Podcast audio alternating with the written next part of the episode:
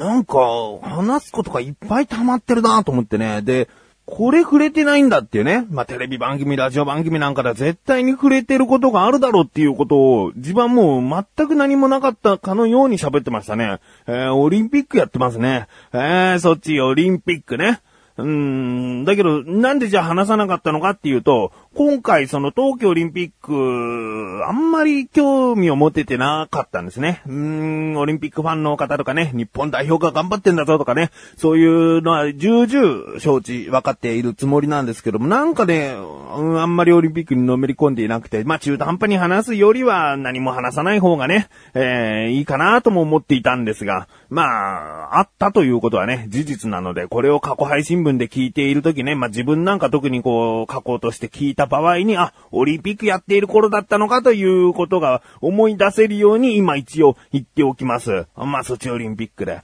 えー、最低限のことは知っておりますよ。金メダルを取った選手とかね、えー、銀メダル取った選手とかね。全員ではないですけれども、まあ、最低限のことは知っているつもりかなという感じですね。あと、あのね、うー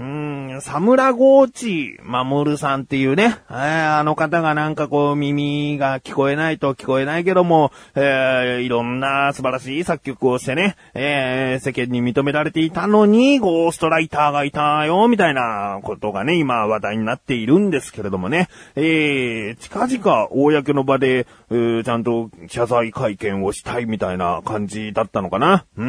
ん、どうなるか。果たして通訳さんが、通訳というかね、まあ、あの、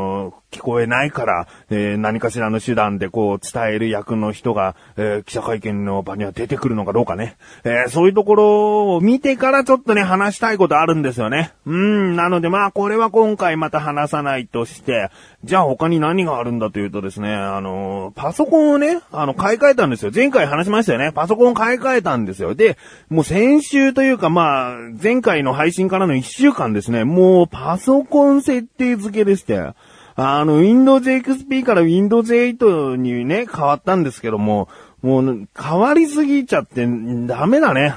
あの、慣れないというのは全然いいんです。慣れ、慣れないんだろうなと思うし、これから慣れていけばいいなと思うんだけども、使えないソフトとかも出てきちゃうからね。あと、繋げられない機器とかね。えー、そういうものが出てしまったので、まあ、一つあの、生放送聞いていらっしゃる方にはお伝えしますが、今週配信される生放送ではカメラ使えません。えー、なので動画配信ができないですね。えー、本当にね、なんで使えなくなっちゃうのかなっていう安いカメラっていうのもあったのかもしれないね。これもらいもんですけれどもね。えー、なのでまあ別のね、カメラを近々とはちょっと言えないかもしれませんが、えー、いつか買いたいと思いますし、あと、音を扱うにあたっての機器がですね、これがまたまあ古いものだったというのもあるんだけども、Windows 8、新しいパソコンにしたら使わなくなってしまった。うーん、ソフトもね、なんか XP 対応で表示させるようなソフトだったから、Windows 8で表示させるとこう、化けちゃってるいるというかね、あの、ちゃんと表示されないみたいなね、ソフトも出てきちゃってね。えー、その他にもなんか色々と、こう、わからないようなことがですね、いっぱいあって設定してとかね。あともちろんその、接続ね、コードの接続とかも、こう、色々と改めてこう、綺麗にしようとか思ったりとかすると、それだけで、えー、その日の夜の、まあ、作業というか、そういうものは終わってしまうし、とにかくここ一週間はそういったものがね、しんどかったですね。で、本当にパソコンに、自分はじゃあそうだな、初心者よりはまあ、知識はあるつもりだけども、中級者の底辺というか、まあ、パソコン扱えるよ、だけどそんなに細かいことはわかんないよレベルだから、まあその人が設定しているっていうのもあるのかもしれないけども、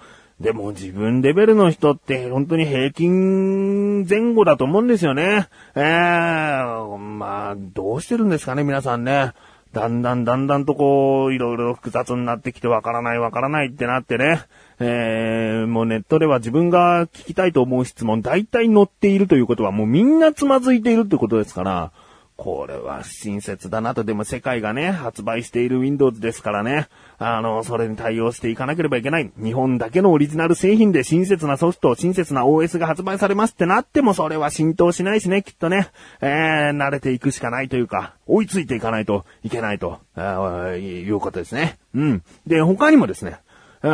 まあパソコン関連はね、だらだらとこう愚痴っぽくもなっちゃうので、他にはですね、雪降りましたでしょう。あのね、前回かな、雪降ったけども、子供が雪と遊ぶ写真をあんまり撮れなかったから、また近いうち雪、大雪降ってほしいなって言ったんですね。で、僕はこの大雪近々降ってほしいなっていうのは、まあ、来年のことを言ってますからね。あの、大雪、すごく積もる雪っていうのは、ここ関東の神奈川県ではあまりなかったので、まあ、これぐらい積もってくれるということが、まあ、来年、再来年ぐらいにはまたあってほしいなと思ったんです。ね、20年ぶりぐらいの大雪でしたからね。それがまた、まあ来年再来年にあったらいいなと思ったらすぐ来ちゃいましてね。ええー、まあその話をですね、今回タイトルコール後にちょっとした話があるのでしたいと思うんですけれども、あの、自分の友人や神さんなんかも、なんかなだらかであんなこと言ったから降ったね、なんつって言われちゃってね。うーん、まあ、そういうつもりじゃないんだと。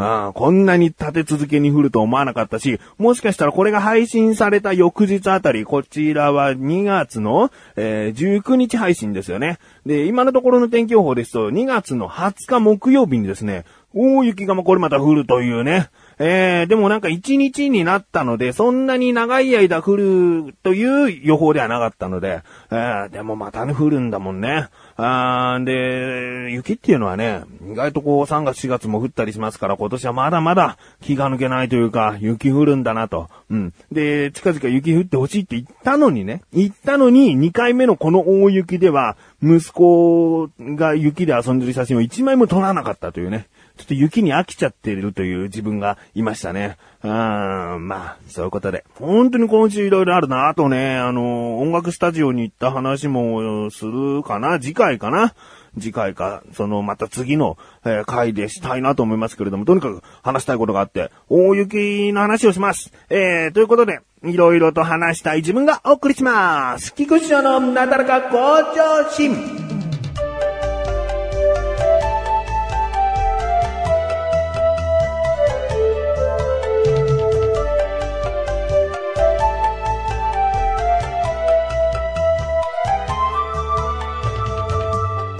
さあ、オープニングでごちゃごちゃごちゃごちゃといろんな話を詰め込んで何の話かわからないという感じになっておりますが、雪が降った時の話をしたいと思います。2回目の大雪というのは本当に大雪で、えー、積もりに積もったって感じでしたね。うん、きっと北海道とか東北地方の方とか日本海側の方とかはね、もう毎年毎年これぐらいの雪を経験しているのかなと思うとね、うん、改めて関東でこんなことが起こって当たり前のことだよなんてね、えー、鼻で笑って、笑われているかもしれませんが、あのー、自分はですね、その大雪が降り続けている夜ですね、えー、まだ実家で仕事をしていたんですね。で、この仕事とにかく霧のいいところまで終わらしたいと、次の日大雪で、まあ休日でもあったから、とにかく仕事を終わらせて、そっから家に帰りたいと思ってたんですね。で、まあ実家からね、家までっていうのは歩いて10分ぐらいなんです。うん。なので、まあそんなに遠くもないから、とにかく仕事を終わらせて、えー、電車バス乗る必要がありませんから、まあ終わる霧のいいところまでと思っていたらですね、深夜2時ちょい過ぎぐらいに終わりまして、で、まあ、帰ろうと思ったらですね、すげえ積もっていて、確かにこれは小学校通ってた時期以来見たことないぐらいの大雪だなと思って。でね、ちょっとね、ワクワクもしちゃうんだよね。そこで降っているのがもう雨になっていたらちょっとびちょびちょになって嫌なんだけども、まだ雪が降り続いているっていうね、そのなんか今までとは違う世界観にね、ちょっとワクワクしちゃって、うん、だから、まあ、2時ちょい過ぎに仕事が終わったので帰ろうと。そしたらですね、母親が起きていたんです。で、母親が、まあこれ、まあそのまま行ってもね、その、すぐに靴の中に雪が入るから、とりあえず両足にゴミ袋を二重にしたのを履いて、で、そのゴミ袋、ビニール袋、まあ大きいビニール袋ですね。ビニール袋を、またそのガムテープぐらい大きいテープがあったので、それをズボンとぐるぐる巻いて、そうすれば、あの、濡れないでしょと。うんで、靴を履いてからそのビニール袋を下から履いたんですね。で、それを履いてですね、最後にですね、母親が、タオルをその、土踏まずから足の甲にかけて結んだんですね。えー、もっと簡単に説明すると、タオルを一本こう床に置いて、そこを、えー、踏みますよね。足で、片足で踏んで、そこから、えー、上に、えー、タオルを縛って巻く。これは何かというと滑り止めだって言うんですね。の、確かにビニール袋だけの摩擦だったら雪、ただでさえ雪は滑るのにもっと滑りやすくなって歩けないだろうってことで、タオルを2個巻いてくれたんですけれども、このタオルがね、僕はね、なんか、すごく不安があって、これ効果あるのとも思うし、だからもうこれいらないんじゃないかなとか言ったんだけど、いいいいとか言って。で、なんかこうね、もう、仕方なくタオルを両足に結んでですね。で、いざ、外に出るとですね、まあ、深夜2時ちょい過ぎですよ。ほとんどの人が出歩いていませんよ。で、足跡もですね、もうほぼない。もう、普通の道でだいたい20センチは積もっていたかな。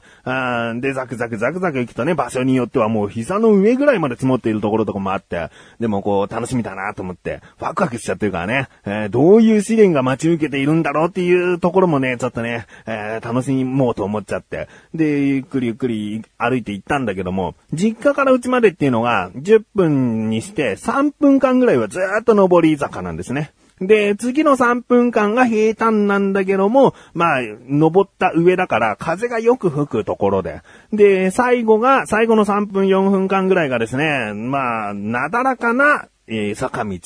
なだらかな上り坂と下り坂があるっていう感じの道なんですね。もう、このね、3部門がね、それぞれの試練で襲ってきましたね。まずは上り坂ですよ。上り坂は、なかなか進まないし、進んで100メートル行かない時にですね、あ、片方のタオルがないってことに気づいてですね、もう30メートルぐらい歩いたら、もう片方のタオルがないと。もうタオルがないから、戻りはそりゃあるかもしれない。自分の足跡はすごくわかりやすいから。だけど、戻りたくないもんね、そんな。もう、必死に登ってるから。で、なんだかんだこう降っている雪がですね、冷たくてですね、傘を支えるのも結構精一杯で、で、なんとかなんとかこう登ってって、やっとこう登り坂が終わって平坦になったら先ほども言ったように、風がですね、強くて、傘がやられちゃいましてね。あで、まあ、傘がないから濡れていくしかないっつってフード被ってですね、で、ザクザクザクザクこう行ってですね、で、ラストスパート。最後はこうなだらかな上り坂下り坂だけども、ここを頑張ればと思うんだけど、ここの最後の道はですね、ちょっと人通りがより少なくて、傘があるんですね、雪に。あー、で、ここが一番あれかな、もう大体太ももまで行っちゃいましたね。ちょっとズボン濡れるぐらいまで行っちゃったし、あもう楽しいというよりは、本当にスポーツをしているかのような、なんかオリンピックにもこういう競技あるんじゃないかなと思うぐらい、こう、ざっこざっここう歩いてですね、やっと着いたと。あんで、うちのね、母親からこう、LINE が届いてたんですよ。確かにこうね、タオル巻いて大丈夫だったかっていう心配があったのかもしれない。でですね、その LINE、家について、もう LINE を確かめてみたらですね、親切で気持ちがいいでしょうって書いてあって、全然分かっちゃいねえなと思ってね。なんか心配の LINE かと思ってたんだけども、なんか楽しいんでしょみたいなことを思っていたらしくて、何よと思って、もうタオル2個なくしたしね。あなたのアドバイスしたタオルなんか全然役に立たなかったよっていうことなんだけども。まあ、それでもですね、神さんがですね、実はその2時ちょい過ぎに仕事終わったからこれから帰るねって連絡したらですね、電話がかかってきてですね、本当に大丈夫なのと、もう雪すごいよ、本当に歩いて帰ってくるのっていうね、心配をしてくれていたんですよ。まあ、うちの母親はですね、そんな心配せずに気持ちがいいでしょうなんて言ってるけども、いや、さすが神さんだと思ってね。で、家に帰って、で、もうちょっと濡れちゃってるし、もう何よりも汗もかいちゃってるからね、疲れたって寒いっつって、で、洋服を脱いだりなんかしてた時に、まあ、神さんもね、えー、大丈夫だった？なんて最初言ってくれたんだよね。ああ、もう家に着いたらもう3時頃だったので、まあ、起きててくれたんだと思ってね、ありがたいなと思って。で、もう着替え済ましてですね、えー、ちょっと体温めて、リビングに行ったらですね、神さんがこう、取りためておいたドラマをずっと見てるんですね。あれこれ、心配して待ってたんじゃねえやっていうね。すごいさ、ちょっとなんか寂しい気持ちになりましたね。誰も僕はあの雪道を歩いたことを心配されていなかった。